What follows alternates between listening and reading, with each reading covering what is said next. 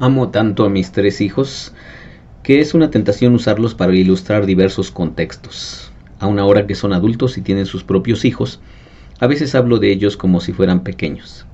Por eso pensé que podría comenzar este capítulo con una anécdota de ellos, cuando discutían y peleaban porque querían hacer algo a su manera.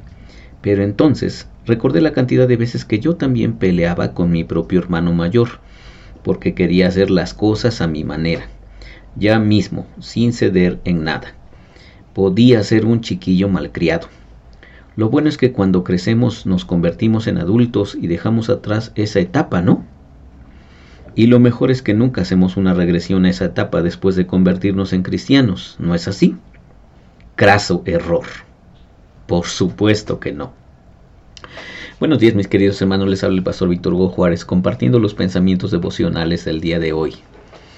Estoy leyendo para ti una introducción de uno de los capítulos del libro de Tom Rainer que se llama Me comprometo y que tiene que ver justamente con nuestras experiencias, nuestras experiencias de, de iglesia, pero nuestras experiencias cuando somos adultos. Y, y por eso dice aquí él que, que dijo en forma de sarcasmo, que cuando nos volvemos adultos y y vamos a decir entre comillas muy maduros, ¿verdad? Se nos quitan esas cosas, esas cosas de, de querer imponer nuestros propios criterios y nuestras propias ideas a, a, los demás. Y por supuesto que no es así, esa es la mera realidad. A muchos nos sale el yo niño una y otra vez y, y tenemos etapas de regresión y, y bastante este eh, como te he dicho en otros devocionales, bastante egocéntricas, bastante narcisistas, bastante eh, yoístas, en fin, ¿verdad? Te sigo leyendo lo que dice aquí Tom Rainer. Los cristianos a veces pueden actuar igual que esos niños fastidiosos que quieren todo a su manera. Cuando los miembros de la iglesia les da un berrinche, tal vez no se dejan caer al piso, ni, ni patalean, ni gritan, pero poco les falta. Lo extraño sobre ser miembro de una iglesia es que en realidad renunciamos a nuestras preferencias cuando nos unimos. No me malinterpretes, quizá haya muchas cosas que no te agradan, pero estás allí para satisfacer las necesidades de los demás. Estás allí para servir al prójimo, para dar, para sacrificarte. Eso es lo que dijo Jesús, ¿verdad? Los reyes de la tierra este, se enseñorían sobre las personas. Pero no será así entre ustedes, sino el que quiera ser el más grande será el siervo de todos. Y el que quiera ser el más grande entre ustedes será su servidor de todos. Eso es lo que nos, nos dejó Jesús en sus, en sus palabras y en su ejemplo también. Y no, no cabe duda que, que fue justamente su, su vida fue un testimonio de servicio, ¿verdad? Lucas 19:10 dice, porque el Hijo del Hombre vino a buscar y salvar lo que se había perdido. Y para hacer eso, nuestro Señor Jesús vino y, sirvió y dio su vida por las personas. Se entregó por las personas. Ese fue en su ese fue su estilo de vida, constantemente entregarse y darse por por las personas. Pero, pero, pero, pero, tú y yo, ¿verdad? Este, tenemos una experiencia con Dios, nos acercamos a Él, empezamos a seguirlo, empezamos a, a caminar con Él.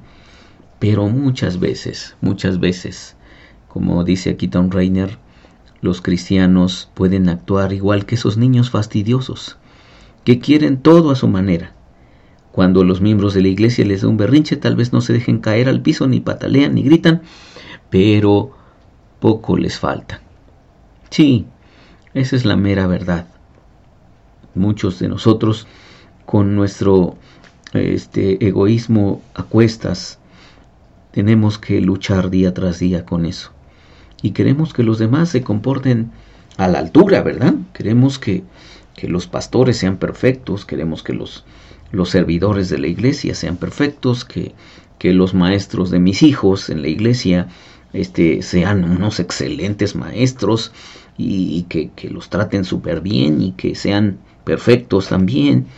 Bueno, todos, todos queremos que sean los demás que sean perfectos. Pero para que me sirvan a mí, ¿verdad? Para que mis necesidades sean suplidas, mis expectativas sean llenadas, mis deseos sean concedidos, etcétera, etcétera, etcétera. Pero, pero por eso Jesús lo dejó muy claro. Y él siempre fue bien honesto, bien honesto con sus discípulos.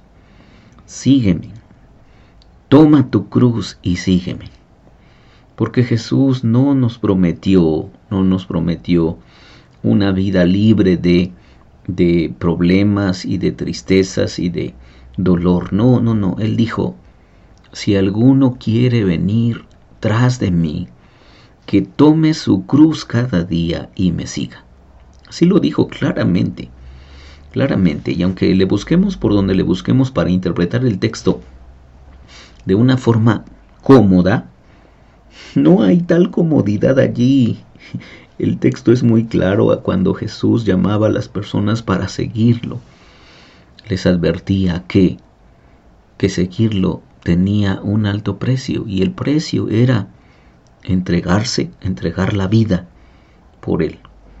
Así es que creo que al, al venir con Jesús y formar parte de su iglesia, creo que nosotros estamos haciendo un, un grande, un grande compromiso, pero a veces, a veces pensamos que Jesús nos pone las, las letras grandotas en letras chiquitas, así como le hacen los, los bancos, ¿verdad? Que te quieren este, poner un, este, un, darte un traspié y este, y poner, meterte un gol, así poner unas letras chiquitas, así a veces pensamos que Jesús hizo eso.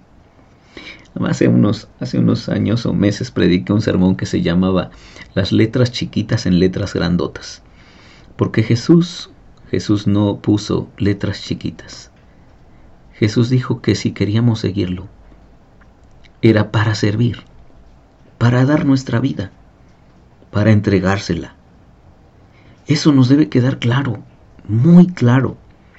Porque, porque si no, Nuestras actitudes y nuestras acciones.